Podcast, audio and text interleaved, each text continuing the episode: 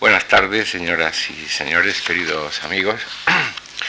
Comienzan hoy estos actos, 11 actos exactamente, que con el rótulo general de la generación del 98 y la música hemos organizado con la Orquesta Sinfónica y Coro de Radio y Televisión Española.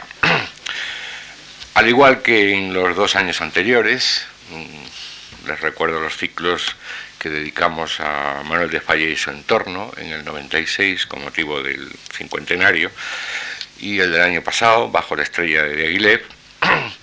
Las cinco conferencias y los tres conciertos de cámara se efectuarán aquí en esta Fundación Juan Mar y los tres conciertos eh, sinfónicos en el Teatro Monumental, que es la sede de la Orquesta y Coro de Radio Televisión en los últimos años. A lo largo, como digo, de estos 11 actos programados, deseamos ofrecer una imagen musical y literaria de la generación del 98, así como de las músicas eh, contemporáneas de los países que tuvieron algo que ver con aquellos hechos, los Estados Unidos, naturalmente, Cuba y Filipinas. Es bien sabido que, al igual que ocurrió eh, unos años más tarde con la llamada generación de 1914, nadie ha reclamado ni ha eh, definido la existencia de una generación musical del 98. Si hubo, y está bien estudiada, una generación musical del 27 o de la República, como ustedes quieran llamarla. Sin embargo, también es, es, obvio que hubo una música, una producción musical durante los años anteriores y posteriores al conflicto, al desastre, y deseamos mostrarla para su comparación con las ideas de los 98istas. También repasaremos las escasas pero interesantes relaciones con la música de algunos de los escritores del 98, va a ser el tema de la conferencia del próximo jueves del profesor Meiner, y la incitación que algunos de los poemas de los escritores del 98 supuso para los músicos, tanto para los eh, contemporáneos como incluso para algunos posteriores. También nos parece claro que muchas de las ideas que defendió Felipe Pedrel sobre un arte nacional basado en el canto auténtico del pueblo y en la música culta, presuntamente o no contaminada por la tradición popular, es decir, la tradición histórica española, pueden y deben ser puestas en relación con las ideas de los regeneracionistas y con las de algunos de los hombres del 98. Y estas ideas también nos parece claro que tuvieron pronta respuesta en la música práctica eh, española, iniciándose así a principios del siglo, incluso un poco antes, un periodo brillantísimo de la música española que llega prácticamente hasta los años de la Guerra Civil.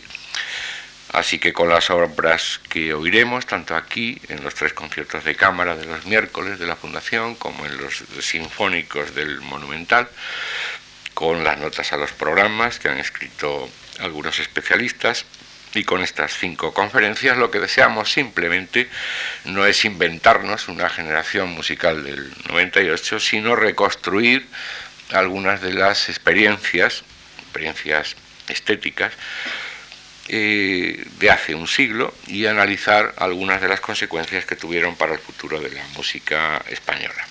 En la conferencia de esta tarde, José Carlos Meiner nos trazará un sucinto, pero estoy seguro que brillante, eh, una sucinta, brillante introducción como telón de fondo de todo el ciclo, una introducción al 98 eh, que espero que sea de la hora de todos ustedes. Mm, estas palabras de bienvenida a José Carlos Meiner, al profesor Meiner, eh, son en realidad una redundancia, puesto que como miembro de nuestra comisión asesora, eh, José Carlos Meiner está mm, en su casa, o sea, no necesita presentación ninguna. Pero quizá algunos de ustedes les venga bien recordar que José Carlos Mainer es zaragozano de 1944, es catedrático de literatura española de la Universidad de Zaragoza, con, anterior, eh, con anterioridad ha sido profesor de esta misma materia en las universidades de Barcelona, en la Autónoma de Barcelona y en La Laguna, y ha sido profesor invitado y conferenciante en universidades de, de muchos países. Asimismo, pertenece al consejo editorial de revistas muy prestigiosas, tanto españolas como extranjeras, de, su especialidad. Repasar alguna de, las más interesantes aportaciones de la bibliografía del profesor Mainer les llevaría mucho tiempo. Recuerden, por ejemplo, su temprano libro Falange y Literatura, su libro de 1971, Literatura y Pequeña Burguesía en España, eh, de 1972, su magnífico libro del que todos nos hemos beneficiado, La Edad de Plata, 1902-1939, ensayo de interpretación de un proceso cultural, tanto en la primera edición barcelonesa de 1975 como en la edición ampliada de Cátedra de 1982, Modernismo y 98, el volumen sexto de la Historia y Crítica de la Literatura Española, del 79, La Dama de la Quimera, Ensayo sobre Nacionalismo y Cultura en España, Historia, Literatura y Sociedad, así como los capítulos de la sección Cultura en el tomo décimo bis, Transición y Democracia, de la Historia de España, dirigida por eh, Duñón de Lara. He de añadir simplemente recordarles que José Carlos Meiner no es la primera vez que habla en esta casa y estoy muy seguro que no será eh, la última, por lo que además como miembro, como les decía, de nuestra comisión asesora, darle la bienvenida es una especie de redundancia. Lo que sí le quiero es, en nombre de todos los que trabajamos en esta casa, es darle las gracias por sus continuas ayudas y colaboraciones y a todos ustedes por estar con nosotros. Muchas gracias.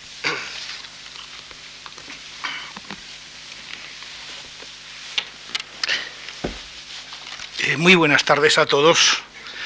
Sean ustedes bienvenidos también en esta tarde de, paraguas y de destemplanzas, pero que espero que simplemente precedan a la primavera. Muchas gracias por la cordial presentación de Antonio Gallego. Es un honor estar en mi propia casa, en este caso, eh, acepto el envite, eh, pero sin olvidar que es realmente un honor hablar en esta tribuna que no por primera vez y no sé si por mis méritos ocupo. En este caso, para hablarles a ustedes de una introducción al 98, eh, tema suficientemente atrevido como casi casi para desde un principio renunciar a, a planteárselo siquiera, pero que en cualquier caso parecía obligado eh, cuando en torno a este concepto van a girar, lo recordaba ahora el profesor Gallego, una serie de conciertos y algunas conferencias más que intentarán otra vez y, nunca son suficientes acercar, aproximar ideas sobre literatura, sobre historia, sobre arte, sobre música en este caso. ¿Qué es en definitiva el 98? Pues como no lo sé muy exactamente, me van a permitir ustedes que de entrada renuncie a ese término tan usual, el término de 98, el término de generación del 98, y nos confinemos simplemente en un fin de siglo, que me da la impresión de que compromete a mucho menos. A estas alturas ya las muchas celebraciones del centenario, me parece que algunos nos están haciendo ya aborrecer el nombre. Hace ya bastantes años, en 1927, José Bergamín, habitual aguafiestas nacional, ya entonces de muchas cosas, decía en un artículo provocativo en la Gaceta Literaria que la palabra 98 le sonaba a redoble de campana funeral. Bueno, pues para que no nos suene también a nosotros, digamos que vamos a dejarlo del 98, pero por razones seguramente más sólidas de aquellas aprensiones de Bergamín. Eh, primero porque realmente un año significa muy poco en historia. Seguramente es una coyuntura, eso que los modernos historiadores ven como una encrucijada eh, de acontecimientos significativos.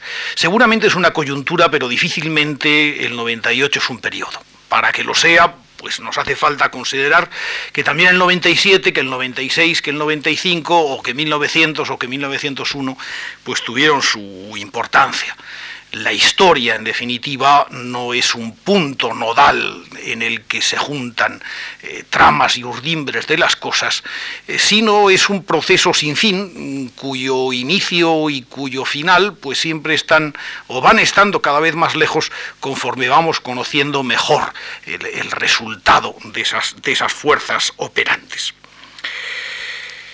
Eh, por otra parte, el término de 98 que habitualmente asociamos o han asociado siempre nuestros manuales al concepto de generación del 98. Es cierto que entre nosotros empieza ya a oler un poco a puchero de enfermo.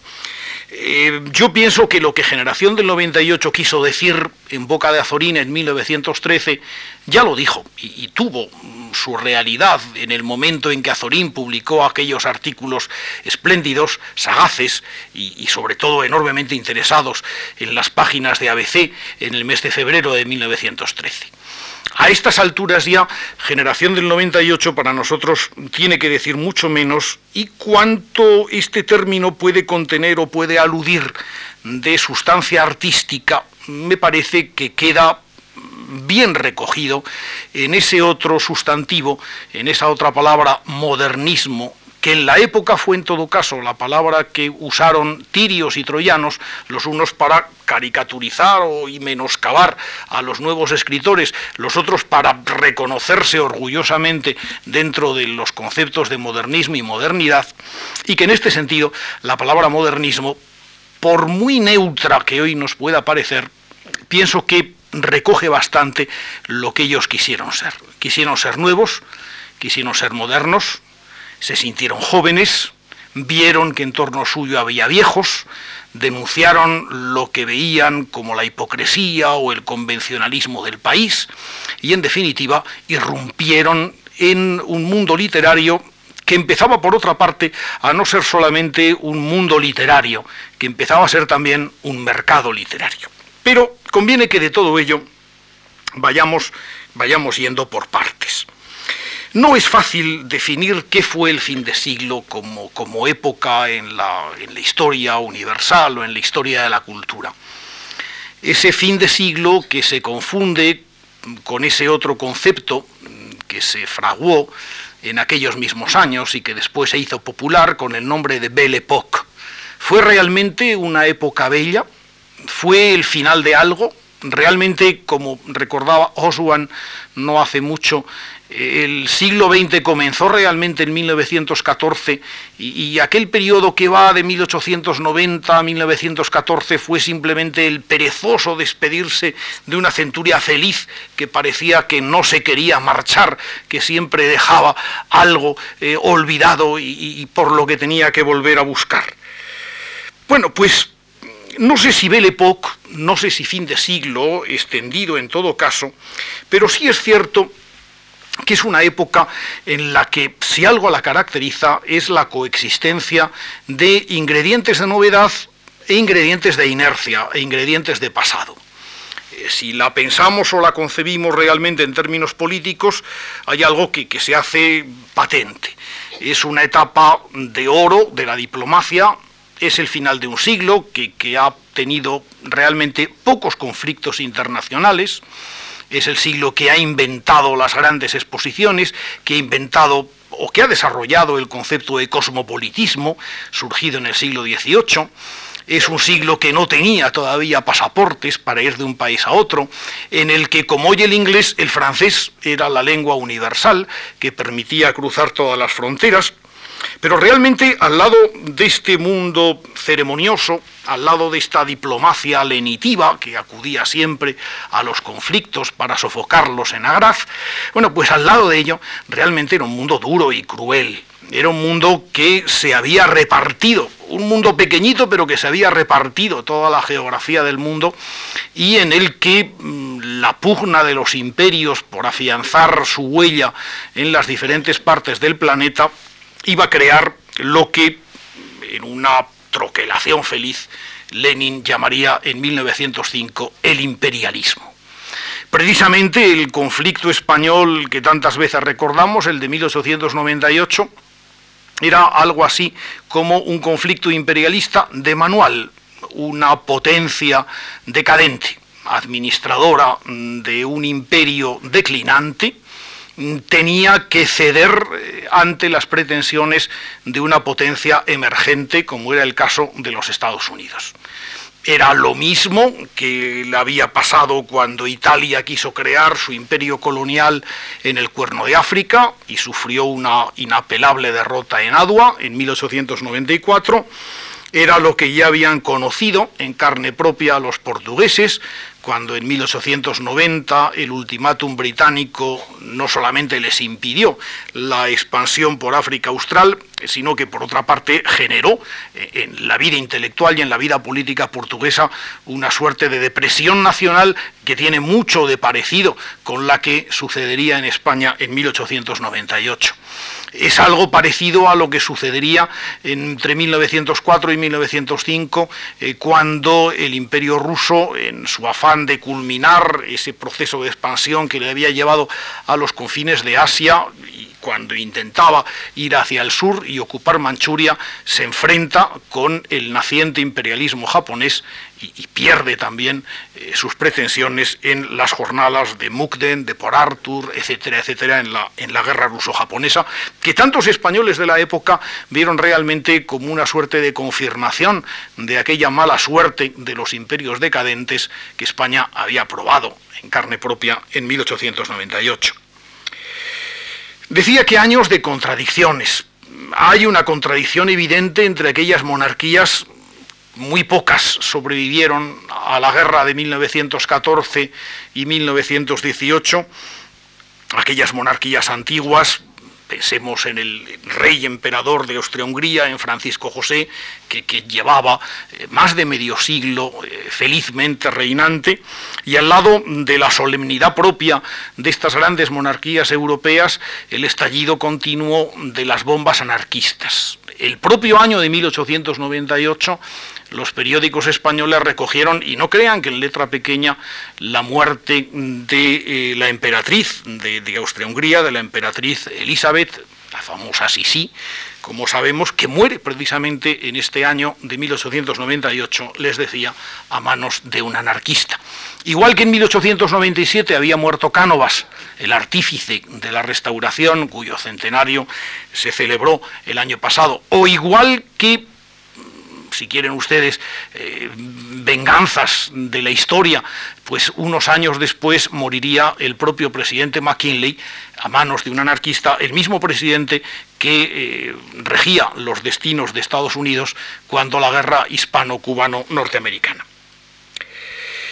Bueno, pues en estos años también el arte tenía dos variedades muy evidentes. Eh, si veíamos lo que era el arte de consumo en la época, ciertamente que no parecía mm, lo más afortunado del mundo. Eh, subsistía todavía el, naturalismo en la novela, en formas a veces ya un tanto degradadas. Eh, se seguía escuchando eh, un teatro más bien palabrero y retórico. Las expresiones más comunes de las artes plásticas eran acarameladas, un tanto retorcidas y relamidas.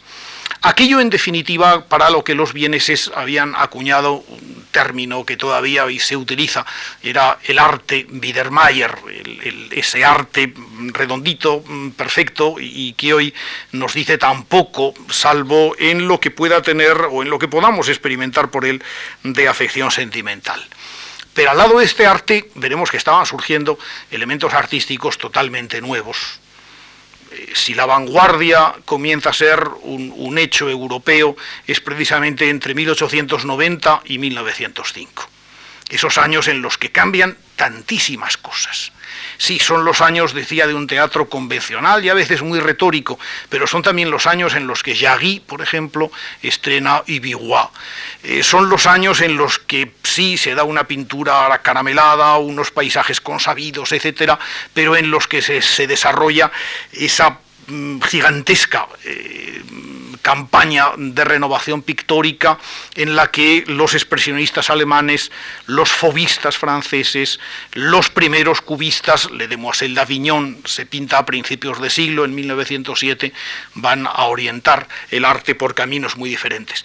Y no solamente el arte como temática o el arte como aventura, como indagación expresiva, sino también el arte como implantación del artista en la vida práctica. Los artistas, veremos, van a ser cosa muy distinta de lo que habían sido los artistas precedentes. Su insumisión ante el sistema va a convertirlos en algo muy peculiar dentro del mundo social de la época. Vuelvo a decir, es aparentemente un mundo que no cambia y cuyas mutaciones, sin embargo, en el terreno cognoscitivo, en el terreno de lo científico, van a ser verdaderamente inconmensurables en muy poquitos años. Fíjense, sin ir más lejos, por ejemplo, lo que cambia el mundo de la física entre 1890 y 1906, cuando por primera vez se describe y se dibuja la estructura del átomo. En estos años se han descubierto desde los rayos X hasta las radiaciones espontáneas, se ha ampliado enormemente aquella lista de los elementos naturales de Mendeleev, se han producido los experimentos de Madame Curie, en definitiva, el terreno de la física va a ocuparse de unas magnitudes enteramente distintas si pensamos, por ejemplo, también que Einstein formula por primera vez la llamada teoría restringida de la relatividad en 1905. Eh, lo mismo ocurre en otro terreno que está aparentemente en las antípodas de la física, en el terreno de la indagación en la naturaleza humana, en la psicología humana. Hacia 1880 los escritores naturalistas franceses acudían entusiasmados a aquellas experiencias que el doctor Charcot realizaba en el Hospital de la Salpêtrière en París, aquellas experiencias de Grand Tistegui, en donde se provocaba en los pobres pacientes masculinos y femeninos, eh, fenómenos de histeria que los novelistas anotaban ávidamente en sus notas para luego pasar a sus novelas.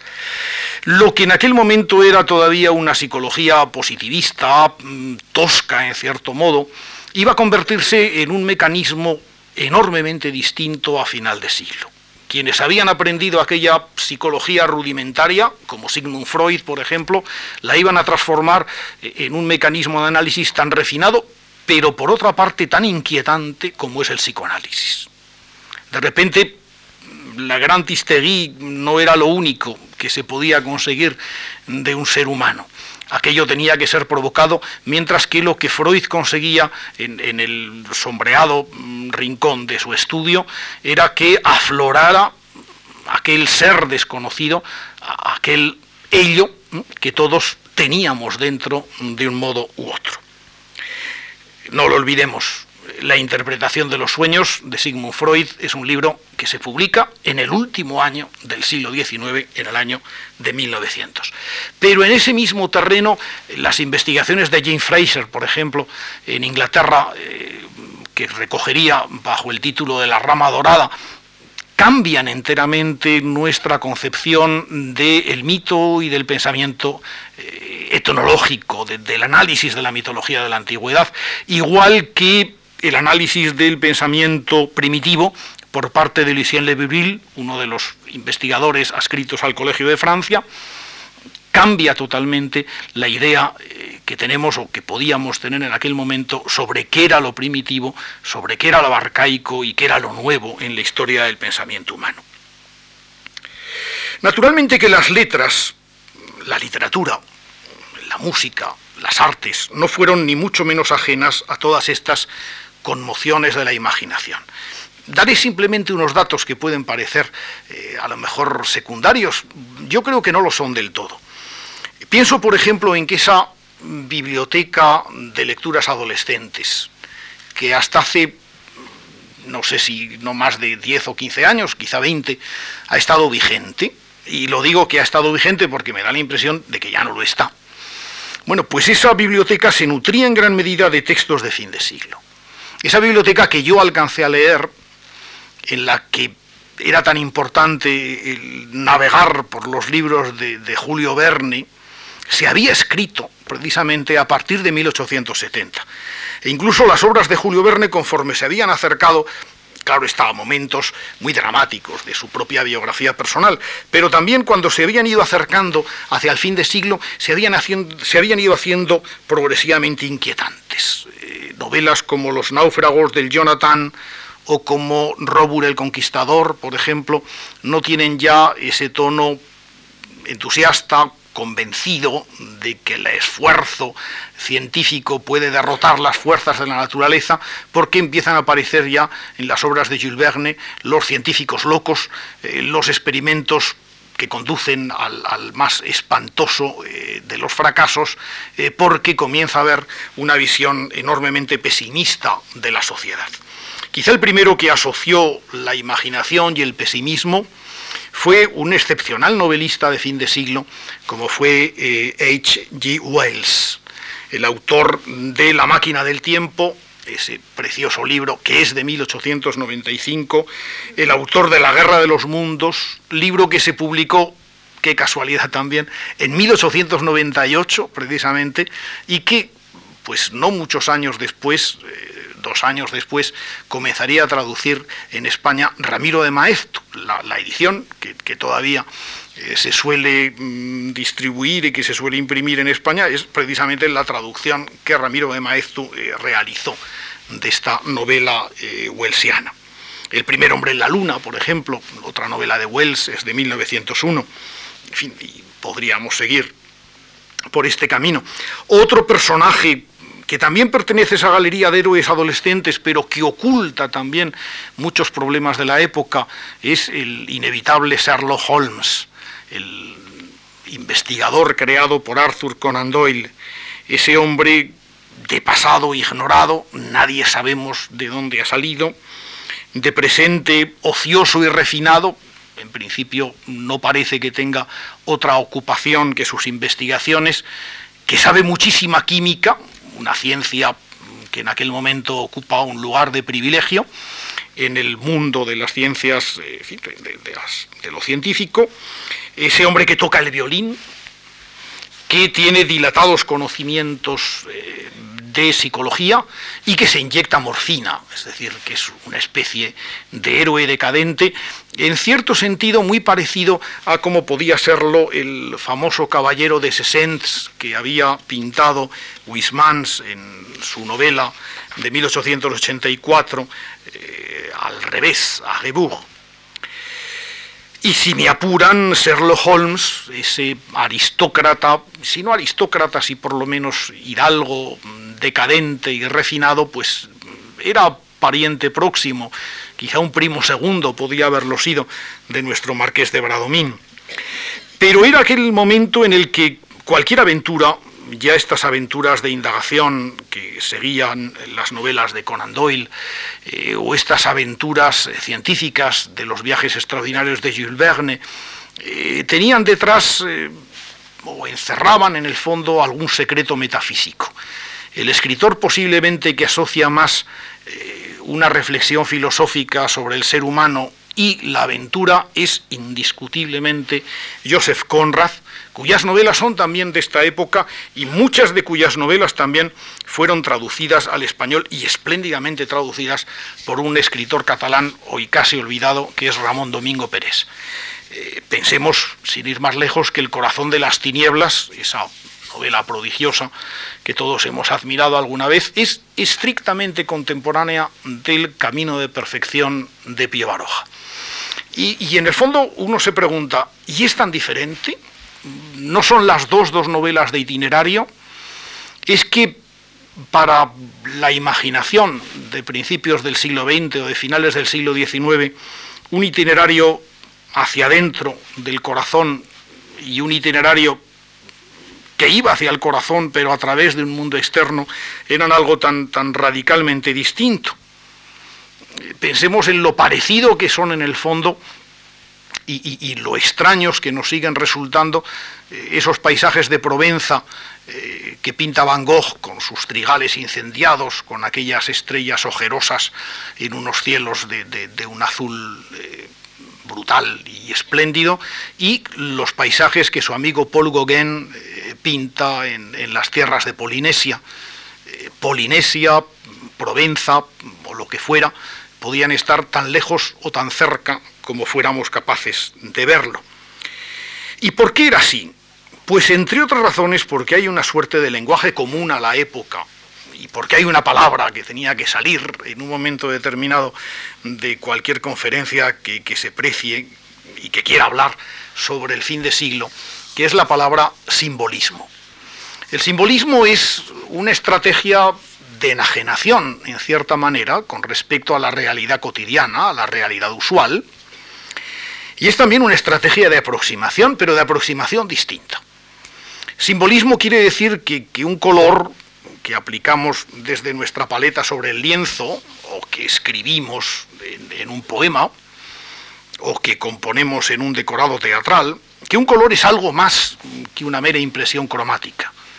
Decir amarillo o decir azul, y claro, me estoy refiriendo adrede a, a dos colores de los que se va a usar e incluso abusar en esta época, quiere decir mucho más que acercarse cromáticamente a la imagen del cielo, a la imagen del agua, o acercarse al mundo de los trigales. En un caso querrá decir eh, violencia, agresividad, eh, una suerte de, temperatura extrema. En otro caso azul querrá decir infinito o querrá decir eh, imposibilidad de comunicación. Lo mismo que una música lejana, lo mismo que, una simple contigüidad de elementos descritos puede transformarse en la premonición de algo misterioso, o que un objeto cualquiera puede convertirse en virtud de esa varita mágica que el simbolismo proporciona en un augurio sombrío o en un augurio infeliz, ¿verdad? En, una, en un texto espléndido sobre el que se han afanado muchísimas veces los psiquiatras, los estudiosos de la teoría de la literatura, eh, los estudiosos de la literatura alemana, me refiero a la carta de Lord Sandos que eh, Hugo von Hofmannsthal escribe en 1901. Bueno, pues en ese texto precioso y espléndido se nos dice bastante, no ya de lo que es el simbolismo, sino de las consecuencias prácticas que en el terreno del arte había de tener esta expansión enorme del campo no semántico, pero sí evocativo de los objetos. Lo contaré, o contaré de qué va la carta para quien no lo sepa y, pueda parecerle un logo grifo lo que acabo de decir. La carta imagina ser la de un joven estudiante en la Gran Bretaña de mediados del siglo XVI, eh, noble, Lord Chandos, que escribe a, su maestro, que es nada menos que Lord Bacon de Verulam, uno de los, vamos, el creador de la teoría inductiva, de la nueva filosofía empírica. Bueno, pues su educando le escribe una carta desde su refugio en el campo, donde ha acudido con la idea de escribir una de esas obras misceláneas de reflexión que eran tan comunes entre la literatura humanística. Pero el designio de los Sandos ha sido como desbordado por la realidad. De repente el, hecho de vivir en el campo, el contemplar diariamente pues una serie de pequeños objetos, rutinas, etcétera, le ha llenado por un lado de una extraña vitalidad, de una especie de capacidad sensorial y de percepción, de apreciación, mucho más allá de la que habitualmente tenía, y paralelamente parece haber leído detrayendo la capacidad de expresar esta plenitud de sentimientos que siente dentro de sí. Resulta que va por el campo y, ante la contemplación pues, de, un, rastrillo arrojado en un rincón del corral, o, la contemplación de, un pequeño espacio de, hierba verde, le sugiere tal cantidad de cosas, le suscita tal cantidad de, interrogantes y de por otra parte, de reminiscencias, de, posibilidades de enlazarlo, de engarzar ese sentimiento con otros, que a cambio va siendo progresivamente incapaz de verbalizar o incluso de pensar, de pensar en el sentido que pensar es organizar la realidad que vemos, tal como había venido haciendo. De algún modo, los Sandos, y por su mano, claro, Hugo von Hofmannsthal, trazaron aquí los límites o los límites angustiosos a lo que estaba llegando la expresividad del arte de nuestro tiempo. Por un lado, la progresiva distancia que se estaba teniendo con respecto a los objetos reales, convertidos en pretextos de un viaje hacia lo infinito, mucho más allá de lo inicialmente previsto. Por otra parte, los chandos estaba reflejando la experiencia angustiosa de los límites del lenguaje que la literatura del siglo XX habría de explorar tan a menudo. Y en último, y no menos importante lugar, estaba reflexionando sobre los límites del yo, es decir, sobre qué decimos cuando decimos yo. Algo que, si para un romántico empezaba a ser problema, pero tenía solución. Yo era eso que gritaba en los poemas eso que mm, interrumpe pues nada menos que 20 veces el canto a Teresa con la expresión ay, conste que, alguien las ha contado por mí, esos 20 ayes que se oyen allí. Eh, a finales del siglo XX o a finales del siglo XIX, a principios del siglo XX, vuelvo a decir, eh, esos angustiosos límites del yo mm, ya no tienen el fácil lenitivo del grito o del lamento. Es simplemente la sensación de aniquilación o incluso la sensación angustiosa de que nuestro yo se confunde con nuestra percepción, nuestra percepción con nuestro yo. ¿Verdad que a eso le suena a ustedes Antonio Machado? Pero indudablemente, si leemos bien a Pío Baroja, suena también a Pío Baroja. O suena a Miguel de Unamuno cuando Miguel de Unamuno exhuma el famoso grito de Gilles Michelet, mi yo que me roban mi yo. La literatura del siglo XX va a ser en cierta medida, la literatura del redescubrimiento, de la refundación, si queremos, de lo que decimos al decir yo.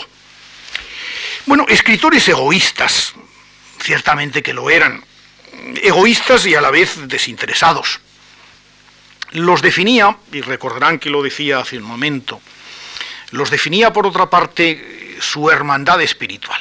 Pocas veces como entonces los escritores se van a sentir tan hermanos en su propio destino y en sus propios descubrimientos.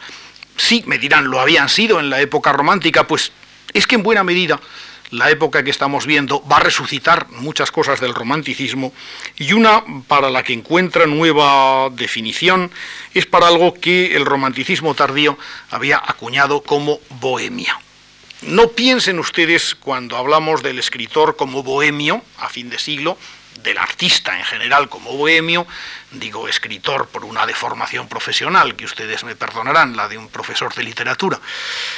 Vamos a decir, el artista bohemio no es simplemente un episodio costumbrista, no es simplemente el artista joven que pues vive más o menos los apuros eh, de no conseguir el dinero mm, al que él cree tener derecho o el que le envía la familia, eh, de esa especie, en definitiva, de, visión eh, meramente costumbrista, vuelvo a decir, de las insuficiencias bohemias. El bohemio de fin de siglo es un bohemio trágico. Es un bohemio trágico y un bohemio que responde de una manera eh, cruel a la sociedad que lo margina, que se siente hermano del obrero, de la prostituta, de esos marginados de ese lumpen proletariado de la ciudad que le rodea y que muchas veces él mismo sueña con encabezar, que se siente hermano incluso del, anarquista. El bohemio es el antiburgués por excelencia. Fíjense que buena parte del comportamiento bohemio es precisamente la antítesis del comportamiento del burgués. Mientras el burgués duerme, el bohemio trasnocha, el burgués es más o menos monógamo, o por lo menos es monógamo con toda la hipocresía que el término pueda comportar, y el bohemio se niega a contraer ningún vínculo de, signo matrimonial. Eh, mientras que el burgués atesora, el bohemio derrocha, los bohemios gastan el dinero que han ganado vendiendo un cuadro o escribiendo una pieza musical para un cabaret o logrando publicar un poema en una revista radical o un cuento en un periódico burgués. Bueno, pues estos bohemios que trasnochan, derrochan, que cultivan el amor libre, son muchas veces el lugar donde se fragua otro concepto del escritor y del artista que también es consustancial a esta época. El concepto de intelectual. Aparentemente pueden pensar ustedes que se trata de dos conceptos divergentes o incluso contradictorios. Intelectual parecemos pensar, o parece que nos invita a pensar en algo serio, reposado, reflexivo. No es así. En primer lugar porque el intelectual es el escritor o es el artista, en tanto ejerce una actuación política, en tanto condiciona o intenta hacerlo el pensamiento de los demás, pero fíjense que casi siempre lo hace en torno a episodios rodeados de un aura sentimental. El intelectual no actúa en defensa de, por ejemplo, eh, el derecho universal de voto, o el intelectual eh, no actúa en defensa de, ingredientes abstractos, actúa contra una pena de muerte injusta, actúa contra la persecución de que se hace objeto a una persona, pensemos en el caso de Dreyfus, para llamar la atención de la sociedad sobre seres habitualmente marginados, pensemos en el caso español, en la campaña por la liberación de los presos de Montjuic, reputados universalmente de anarquistas, aunque en su mayoría, por cierto, no lo eran, eran republicanos y catalanistas, no había demasiados anarquistas entre ellos, por eso la policía los había metido en la cárcel. Eh, o pensemos, por ejemplo, en lo que significó en el mundo británico de la época todo ese mundo de los socialistas fabianos que renovaron las concepciones sociales, que estuvieron en el germen del Partido Laborista y, por otra parte, que muchas veces compatibilizaron esas simpatías eh, obreras socialistas con su defensa acérrima de las óperas de Wagner, por ejemplo. Bueno, pues el intelectual es sí, una actuación en este sentido, pero que se basa fundamentalmente en la capacidad sentimental de una convocatoria, en la capacidad emocional de una convocatoria. Y por otra parte, los intelectuales, en la medida en que son escritores, muchas veces se les reprochará. ¿Por qué dicen que son intelectuales? Dirán algunos de sus adversarios de derechas, eh, si en realidad lo que son es escritores, pintores, músicos, estudiantes, actores, etcétera. Bueno, son intelectuales y muchas veces son también bohemios, casi de forma simultánea, y los intereses de unos y otros no diferirán mucho en bastantes ocasiones. En España, un hombre como Joaquín Dicenta, el famoso creador del Juan José, la obra que se estrena en 1895, es un intelectual, es un bohemio, es un bohemio porque de todo será conocido eh, su comportamiento personal. Es un intelectual porque estuvo en la fundación de Germinal, porque Juan José tendría una larga trayectoria eh, como, como, pieza obligada de representación en las casas del pueblo en los primeros de mayo, eh, porque Dicente incluso llegó a ser concejal de Madrid y se encargó con bastante fruto de la enseñanza pública en su tiempo de concejalía. No es fácil, digo, diferenciar qué es lo uno y qué es lo otro. Tampoco es muy fácil eh, decir qué es lo que significaban una serie de palabras que estos escritores utilizan de una manera pertinaz, que utilizan de una manera continua. Eh, ¿Qué dicen cuando se proclaman jóvenes, cuando hablan de la juventud como valor? Bueno, pues no solamente designan algo evidente, muchos de ellos eran escritores muy jóvenes, efectivamente. Eh, cuando enfrentaban la juventud a, lo vetusto, a lo viejo, realmente estaban designando los términos de una querella que iba más allá de un problema cronológico. Era una querella de concepciones, la rutina frente a lo nuevo, la capacidad de innovación frente a la inercia de lo tradicional.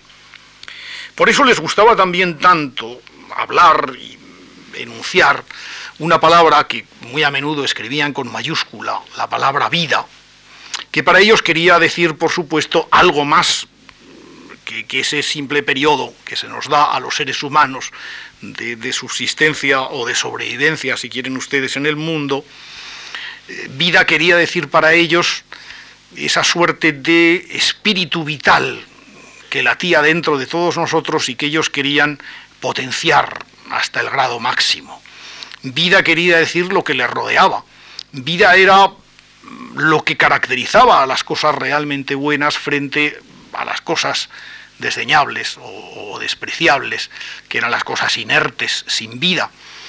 Cuando vemos que una revista se titula Vida Nueva, o cuando vemos que una novela de Baroja se titula Vidas Sombrías, bueno, pues entendemos algo de lo que significaba esa enunciación.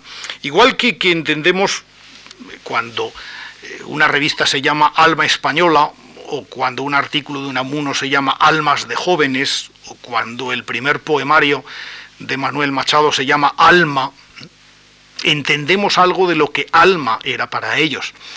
Por supuesto no era esa definición eh, teológico-escolástica que todos hemos conocido, y mucho menos todavía para una generación fundamentalmente de incrédulos o de agnósticos. Alma se trataba eh, quizá precisamente de esa conciencia de la vida que las cosas o los seres humanos tenían. Alma era esa capacidad de quemarse en pos de un ideal.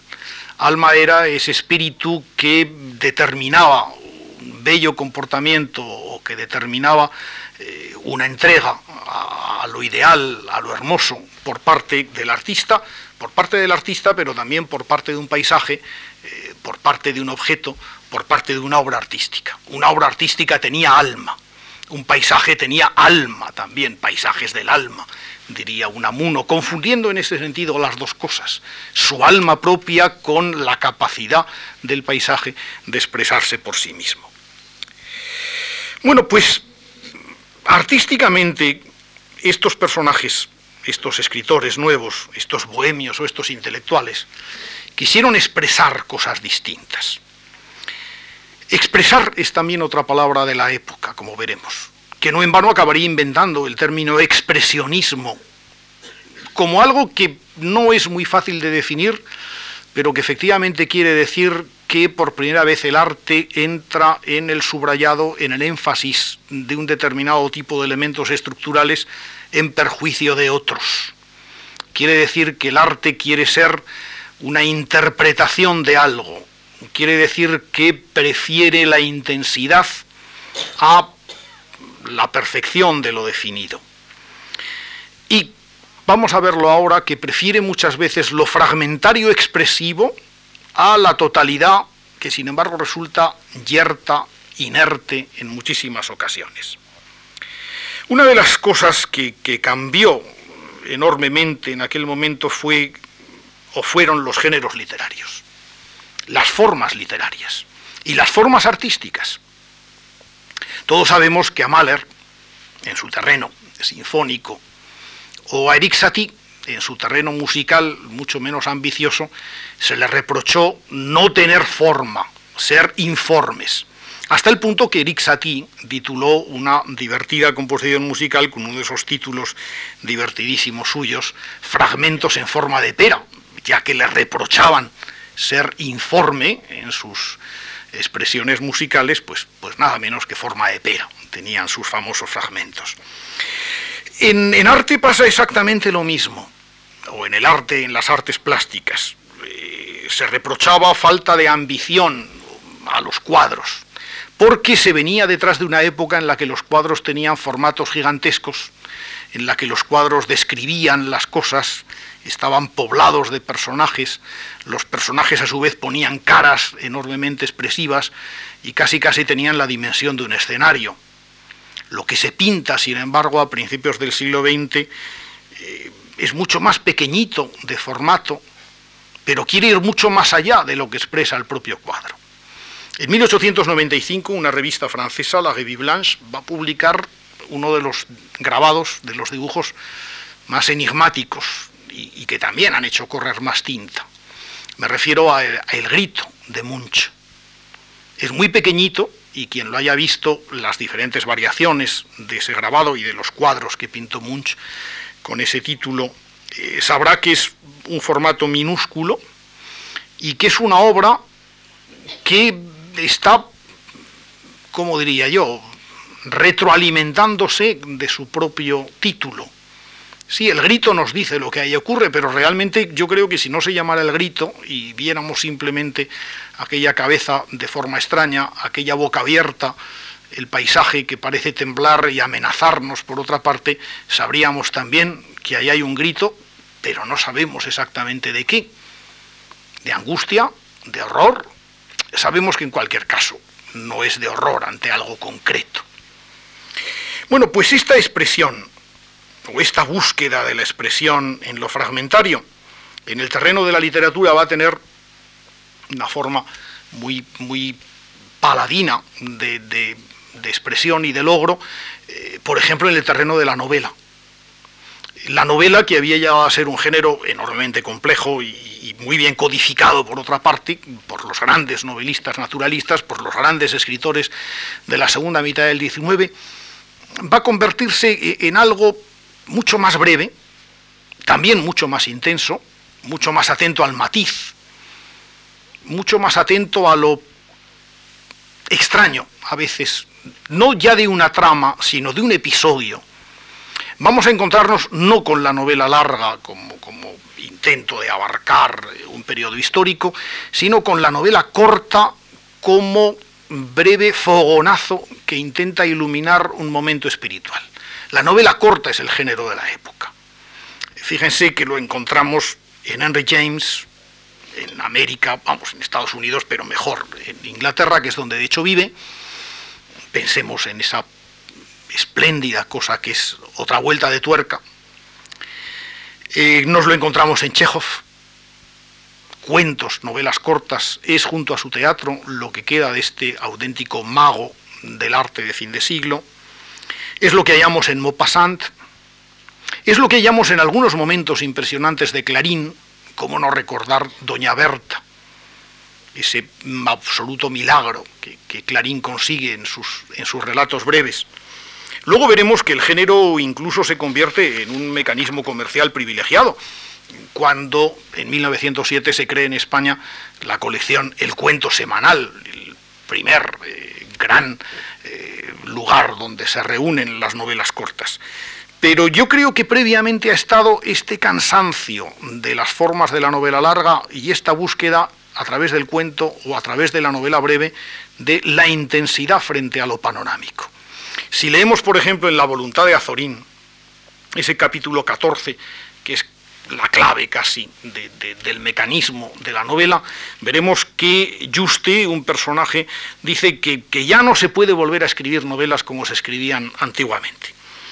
Que mm, para componer una novela lo que hace falta son, y cito, 10, 20, 40 sensaciones que son suficientes para darnos la impresión de una vida que es multiforme, ondulante, contradictoria.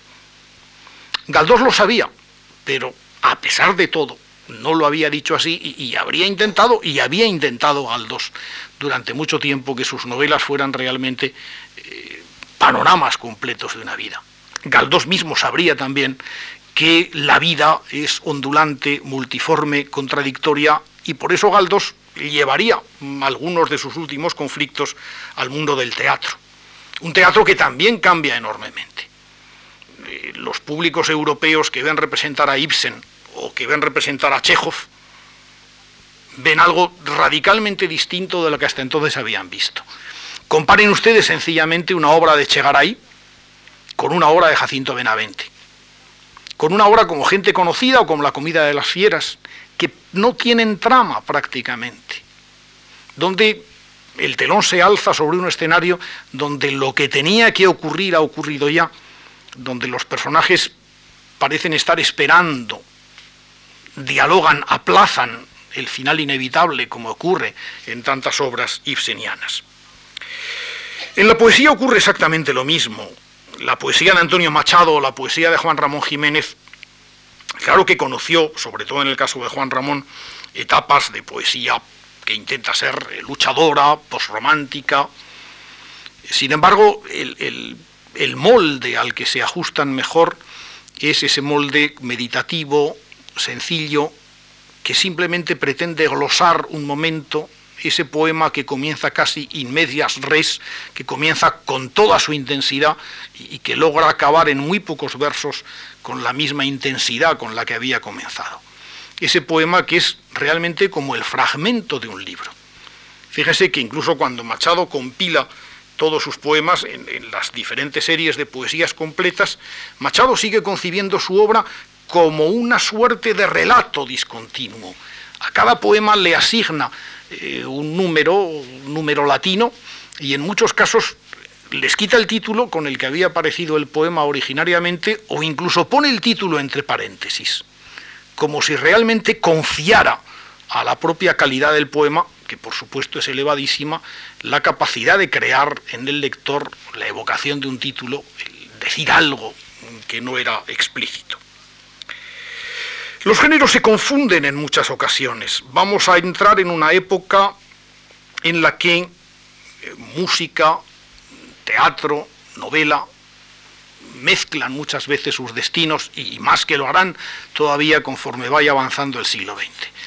Me referiré simplemente en el terreno de la literatura española a esas novelas escritas en forma de drama, como las hizo Galdós en los últimos momentos de su vida, como las hace Baroja para escribir La casa de Eidgorri, por ejemplo, o como las escribe eh, Valle Inclán cuando haga esa espléndida serie todavía de dos obras, que es las dos primeras comedias bárbaras. Luego añadirá posteriormente eh, una, tercera, pero originariamente son simplemente, eh, son simplemente dos, las primeras que escribe Ramón del Valle Inclán géneros abiertos, géneros que se mezclan entre sí y géneros que muchas veces se confunden o reencuentran como, como surtidor que les es propio eh, la mera divagación, la mera expresión personal del escritor.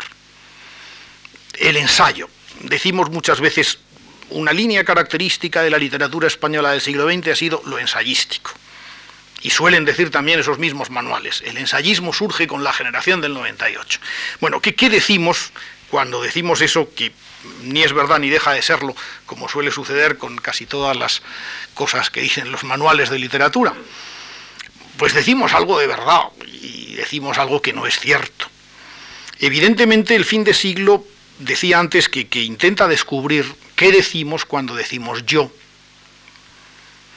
Pero por otra parte, descubre también algo que, le ofrece la novedad de sus días. Decíamos que una de las cosas que cambia a fin de siglo, les había dicho muy al principio de esta conferencia, hace ya rato, les decía yo a ustedes, una de las cosas que cambia es el mercado literario. El mercado de la literatura, el mercado artístico cambia, pues porque hay marchantes en pintura, porque la música empieza a ser algo usual en los cafés, las pequeñas salas de concierto, etc. Y porque hay periódicos. Y porque los periódicos se difunden cada vez más. Porque las ciudades son cada vez más grandes, porque hay cada vez más clases sociales con posibilidad de acceder a la lectura, porque los periódicos tienen pues un mecanismo estupendo para reproducirse mucho más, la rotativa, que acaba de ser inventada en los años 70 del siglo XIX, y posteriormente pues los anuncios por palabras que abaratan el precio del periódico, y, y la difusión a través de vendedores callejeros, lo cual siempre nos impele a lo mismo. El periódico es un fenómeno esencialmente urbano. Y el periódico se llena. ¿De qué se llena? pues se llena de noticias que llegan por telégrafo, de lo que escriben pues esforzados periodistas que inflan telegramas, como se decía en la época. Se llena de esos anuncios por palabras, naturalmente, y se llena también de literatura, del artículo que se escribe, de la crónica que se envía. Esa literatura es la que muchas veces hoy llamamos ensayo. Llamamos ensayo porque acostumbramos a verlas en esos pulcros volúmenes de color azul, no, eran, no eran de color azul, eran de color violeta, me parece, de la colección austral, los azules eran las novelas, los ensayos en la colección austral eran de un bonito color lila. Bueno, pues Eso, o verde, no, perdón, era verde. El lila era el teatro, ahora ya logro recomponer el arco iris austral. Bueno, pues esos tomos verdes de ensayo de Unamuno, de Ortega, etcétera, eran originariamente colaboraciones de periódico. En los periódicos se escriben los escritores. Los artículos llevan debajo una firma. Esto les garantiza una difusión que por supuesto no tienen las novelas, ni tienen las obras de teatro, ni siquiera tienen las novelas cortas que salen en colecciones de carácter popular. Esto va a hacer de los escritores una firma. Una firma pero también un compromiso. El escritor se ve obligado a, diariamente, y diariamente digo bien, entregar el producto de su pluma. Lo cual le lleva a opinar muchas veces de política y le lleva a otras a hablar de sí mismo. El ensayo nace en esta confluencia. Ha nacido siempre en esa confluencia. La necesidad de hablar de uno mismo como la única autoridad que el ensayo tiene, ya lo dijo Montaigne, y por otra parte la necesidad de hablar de lo demás, de aquello que es común a los escritores y al público, a los escritores y a su audiencia ideal. Audiencia no, porque no oyen, leen, a, sus, a su lectorado, podríamos decir, potencial.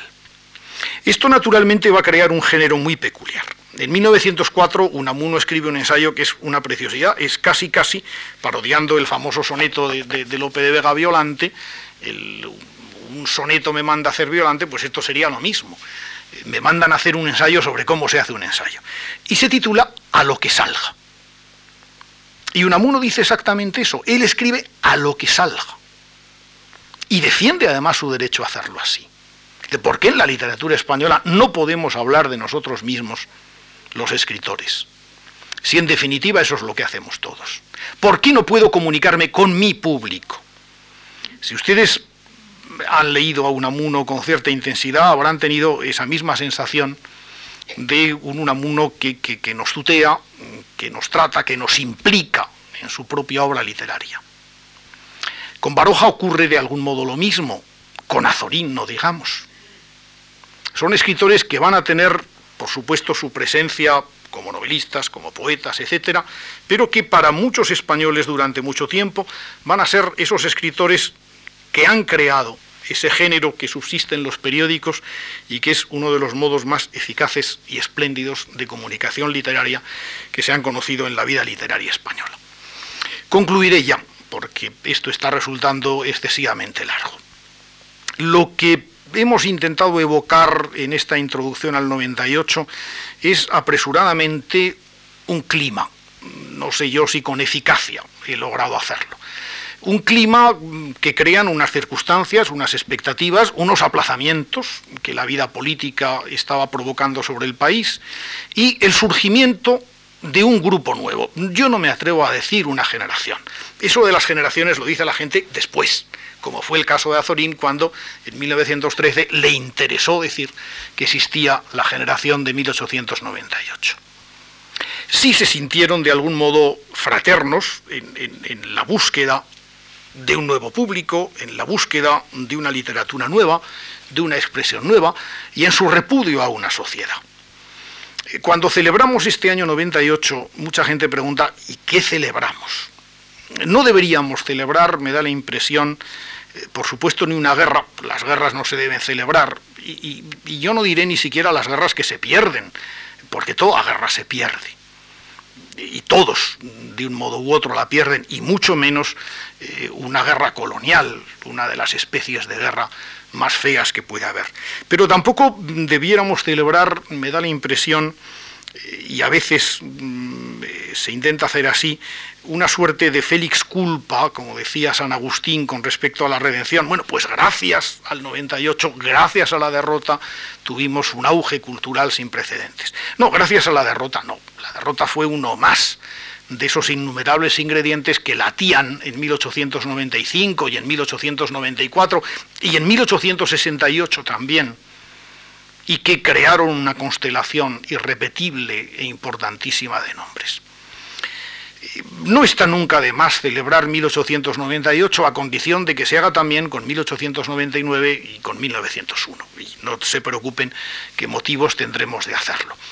Eh, en definitiva, se trata de recordar nuestro pasado en la medida en que no existe presente, que no haya pasado por ese pasado previo y que no camine inexorablemente hacia el futuro, que es en cualquier caso lo que no sé si a nosotros, pero por lo menos a nuestros hijos deberá interesarles. Muchísimas gracias a todos.